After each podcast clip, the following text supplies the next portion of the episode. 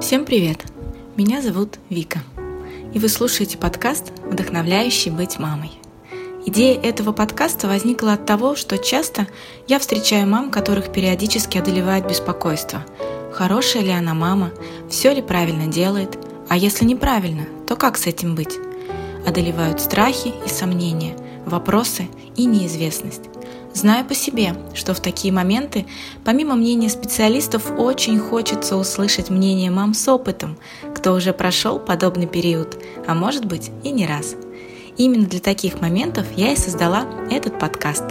В нем разные люди, мамы, будут делиться своими историями, отвечать на вопросы и, конечно, вдохновлять быть мамой.